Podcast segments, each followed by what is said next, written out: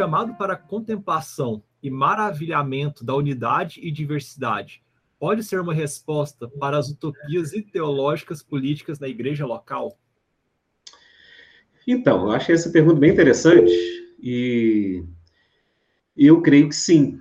Eu creio que é, contemplar é um ato é, subversivo dos nossos dias, né? Nossos dias tão ativistas, tão superficiais, né, no engajamento político, principalmente aí é, de grandes parcelas da igreja, né, tanto a direita quanto a esquerda.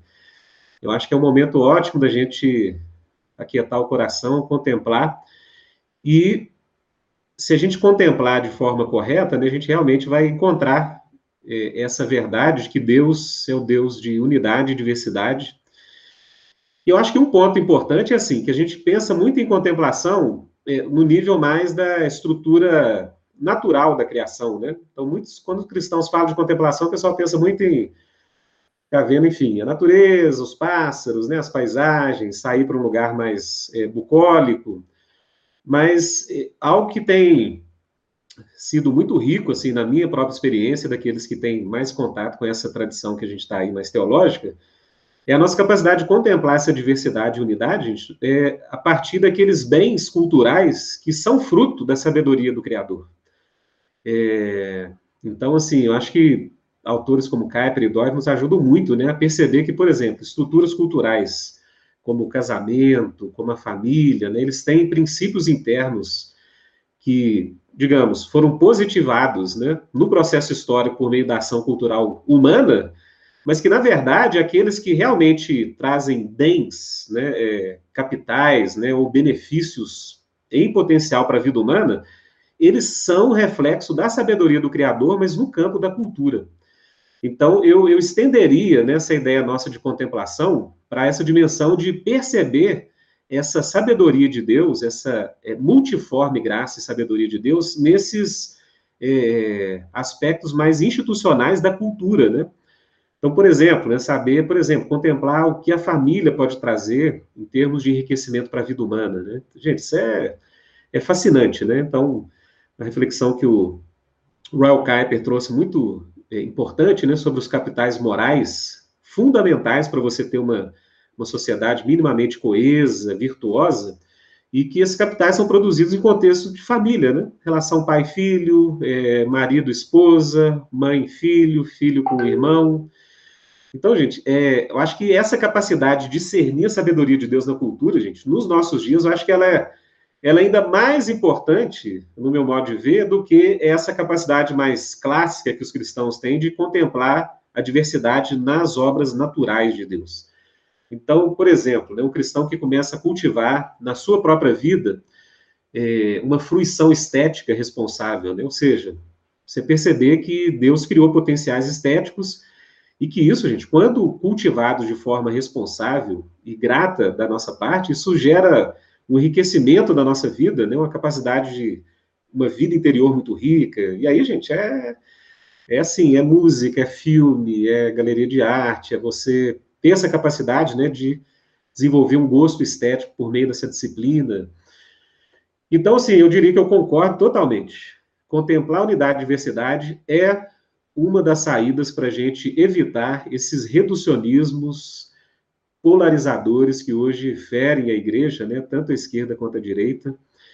Gente, e está aí, né, essa diversidade está aí na cultura, né? A gente podia falar de sabedoria de Deus na área, uma esfera como a econômica, por exemplo, né, essa capacidade de, de certos empreendedores, né, de é, produzir bens e serviços que vão enriquecer a vida em sociedade, ao mesmo tempo gerar postos de trabalho, né, de forma justa, harmônica. A igreja, né, sua capacidade de produzir confiança nas pessoas e uma fé madura e rica, né, que vai produzir uma sociedade capaz de lidar com desafios. Como eu disse, família, arte, ciências. Então, assim, eu daria esse, esse toque posterior, né, para a gente aprender é, como seres culturais, maioria de nós vivendo em grandes metrópoles, né, a perceber a sabedoria de Deus na cultura, sabe? Naqueles elementos da cultura que acabam expressando a própria sabedoria de Deus, seja justiça, política, as artes, a ciência, Por quê, gente? Eu acho que esse tipo de contemplação hoje é reconhecer a importância desses diversos, dessas diversas instâncias culturais, é que vai, gente, nos livrar dessa polarização tão pobre que a gente vê hoje em dia, né? Então, por exemplo, quando você vê um radical de esquerda achando que tudo vai se resolver no Estado, é o Estado que vai gerar libertação, vai gerar justiça, vai gerar igualdade, a gente vai falar, não, gente, se não tiver famílias fortes, é, é impossível. Então, você vê hoje, né, o maior desafio hoje, talvez, das periferias das grandes cidades é a total desestrutura de uma instituição como a família. Mas no discurso político hoje isso não existe mais, né? Então, acho que essa capacidade de ver como que essas instâncias culturais, elas cooperam com seus diversos serviços para uma vida mais plena, é, que está no campo também dessa capacidade de maravilhamento e contemplação, é que pode também nos livrar dessas utopias, dessas ideologias, que, via de regra, são reducionistas, né? Ou coloca ênfase só na família, só na moralidade sexual, né? outro coloca só na dimensão do mercado, outro coloca só na dimensão do Estado. Então, eu creio que essa contemplação plena da criação de Deus e os frutos da cultura que procedem dessa criação, eu acho que podem nos ajudar muito, muito mesmo. É, eu ia até, enquanto o Rodolfo falava, eu ia, eu, eu, pensava como que as utopias são exatamente o contrário disso, né? Como que a gente identifica uma utopia exatamente como uma negação dos dois tipos de contemplação que ele, que ele mencionou, tanto o estilo clássico da contemplação mesmo do, do lugar bucólico e natural, mesmo para onde a gente vai, mas como essa fruição estética, ou mesmo do desenvolvimento cultural ou familiar, que é necessário para o desenvolvimento social, mas funciona como se fosse um critério né, para a gente identificar um discurso utópico. Ele sempre prescinde dessas coisas Sim. ele sempre abre mão disso porque ele, ele nega a realidade. E aí a gente não tem o que contemplar, porque ele sempre joga lá para frente, ele joga para um outro mundo, ele joga para um, um, um lugar sem um, um, sem lugar, né? É, é, o utópico mesmo, né? E, e funciona então como um, um critério para identificar uma utopia, para caracterizar um reducionismo e, e aí né, inevitavelmente joga a gente numa polarização e assim por diante. Como que é uma Interessante a formulação da pergunta do Henrique, como que funciona tanto como uma resposta, ao mesmo tempo que é um critério de identificação também das utopias, dos discursos reducionistas e que caracteriza assim as, os reducionismos que a gente está envolvido, né? Total.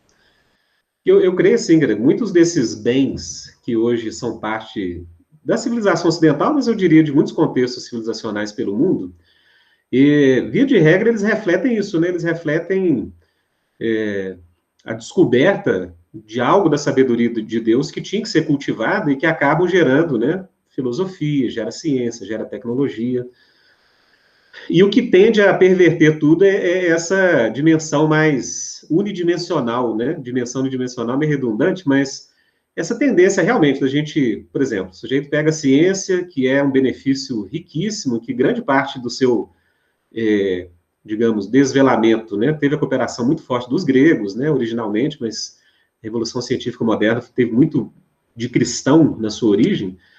Então você percebe, né, aquilo que era algo que a pessoa podia ter uma piedade cristã, um temor a Deus e ser um grande cientista, né, como Michael Faraday, como Isaac Newton, Robert Boyle. E o que você vê depois é a perversão disso, né? Ou seja, a ciência que seria, digamos, uma uma árvore com fruto específico, iria enriquecer a vida no jardim, né, digamos assim, o jardim da cultura que Deus tem como intenção, o que, que o pessoal faz? Derruba as outras árvores, gera um cientificismo extremamente é, desumanizador, né? que nega a personalidade, nega a liberdade, nega o amor, nega todas as coisas e se acaba gerando de novo uma terra arrasada, né? Então, assim, o que, a maior dificuldade que a gente tem, realmente, como seres humanos, é, é é, dar o nome apropriado às coisas e respeitar essa diversidade, né? Então, gente, vamos lutar pela ciência, vamos lutar pela ciência, dentro dos seus domínios, né? Agora, quando a ciência quer colonizar a vida humana por outras formas, aí a gente tem que ser profético e atuar para que essa árvore, digamos assim, não, não colonize o jardim de Deus, né? Então, eu acho que essa dimensão de contemplação, acho que ela pode ser mais cultivada por nós, Principalmente, gente, nesses tempos que ninguém ouve ninguém, né? Acho que é um bom tempo para o cristão, digamos, começar a cultivar essas pequenas coisas, né? A arte, a família, né? O, enfim, dedicar um hobby, cultivar um apreço pelas ciências. Eu acho que isso aí já é um é subversivo nesse tempo aí de loucura política. Você falou uma coisa, assim, se o Kaique me permite é, é, explorar um pouco a, a, resposta do Rodolfo. A gente podia chamar isso de, de, uma espécie de micropolítica dentro da política, não pode, Rodolfo? Assim, isso seria, você até mencionou, falou assim, ó, é, é impossível a gente falar sobre é, sociedades fortes, com capital moral, sem o desenvolvimento disso dentro da família, né? A família é que, é a que incuba isso, né? A incubadora das virtudes para a moralidade de uma sociedade. Então, não tem desenvolvimento social sem famílias fortes, as comunidades morais, né? Família, igreja. Igreja. Agora, é, então, essa relação da micropolítica com a macropolítica, é, e aí a relação da ética com a política, né? Assim, tem, um, tem uma interdependência delas, não tem? Isso não é tão claro entre os neocalvinistas ou entre os reformacionais, né? Tem gente que não gosta muito dessa interferência, tem gente que gosta mais, tem gente que queria um Estado, assim, menos é, é, é, com esse papel moral menor, ou outros que acham que, que teria uma, um, uma presença moral mais expressiva.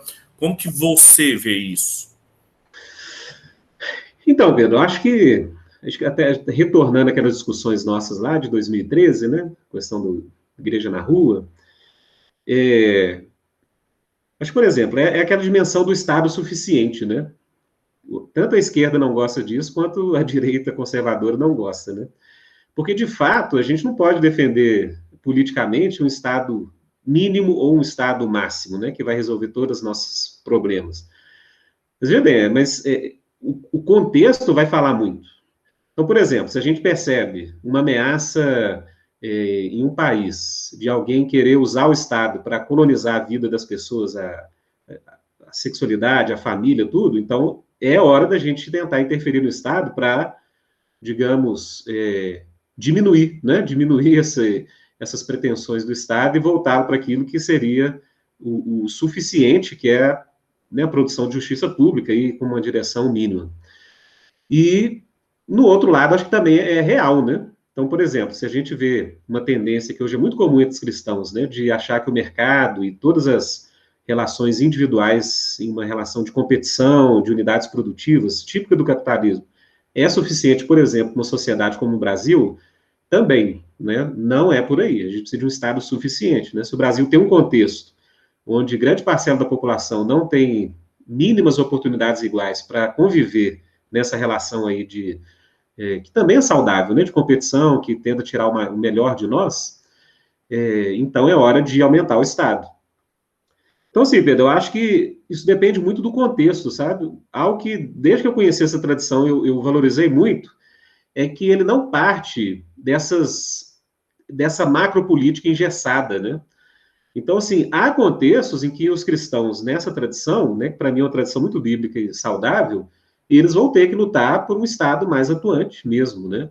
Ou seja, é impossível que sem uma correção de algumas injustiças que tem um lastro histórico, você possa ter minimamente justiça nas relações sociais. E vice-versa, né? Em outros contextos, a gente vai ter que lutar para trazer o Estado de volta para aquilo que lhe é próprio. Então, assim, ô, Pedro, eu acho que é, depende muito do contexto, depende muito dos desafios que estão diante de nós. Então, acho que essa relação da micropolítica com a macro, ela deve muito tá, estar discernindo em que momento que a gente vive nessa relação com a macropolítica, sabe? Então, hoje eu acho que é uma corrida muito é, gigantesca, né, para dominar o Estado na sua esfera mais federal, nessa dimensão partidária, e eu acho que é hora, talvez, da gente priorizar a política nesses espaços mais próximos de nós. Porque eu acho que a coisa está tão tóxica, assim, está tão difícil, né, de, de qualquer grupo, por exemplo vai ter essa pergunta, né, de neocalvinista se articular no Brasil. Acho que é tão difícil a gente ter qualquer influência macro nesse momento, que acho que é o momento da gente ir para as questões aí micro mesmo e tentar gerar essas. É, o Matt Bons usava esse termo, né, zonas de shalom, ou seja, tentar expressar essa riqueza da vida, seja na nossa igreja, na nossa comunidade local, nas nossas redes de relacionamento. Acho que a política também deve ser vista aí nesse ponto de, digamos, da sua importância no nosso nível mais próximo de possibilidade de influência de poder efetivo.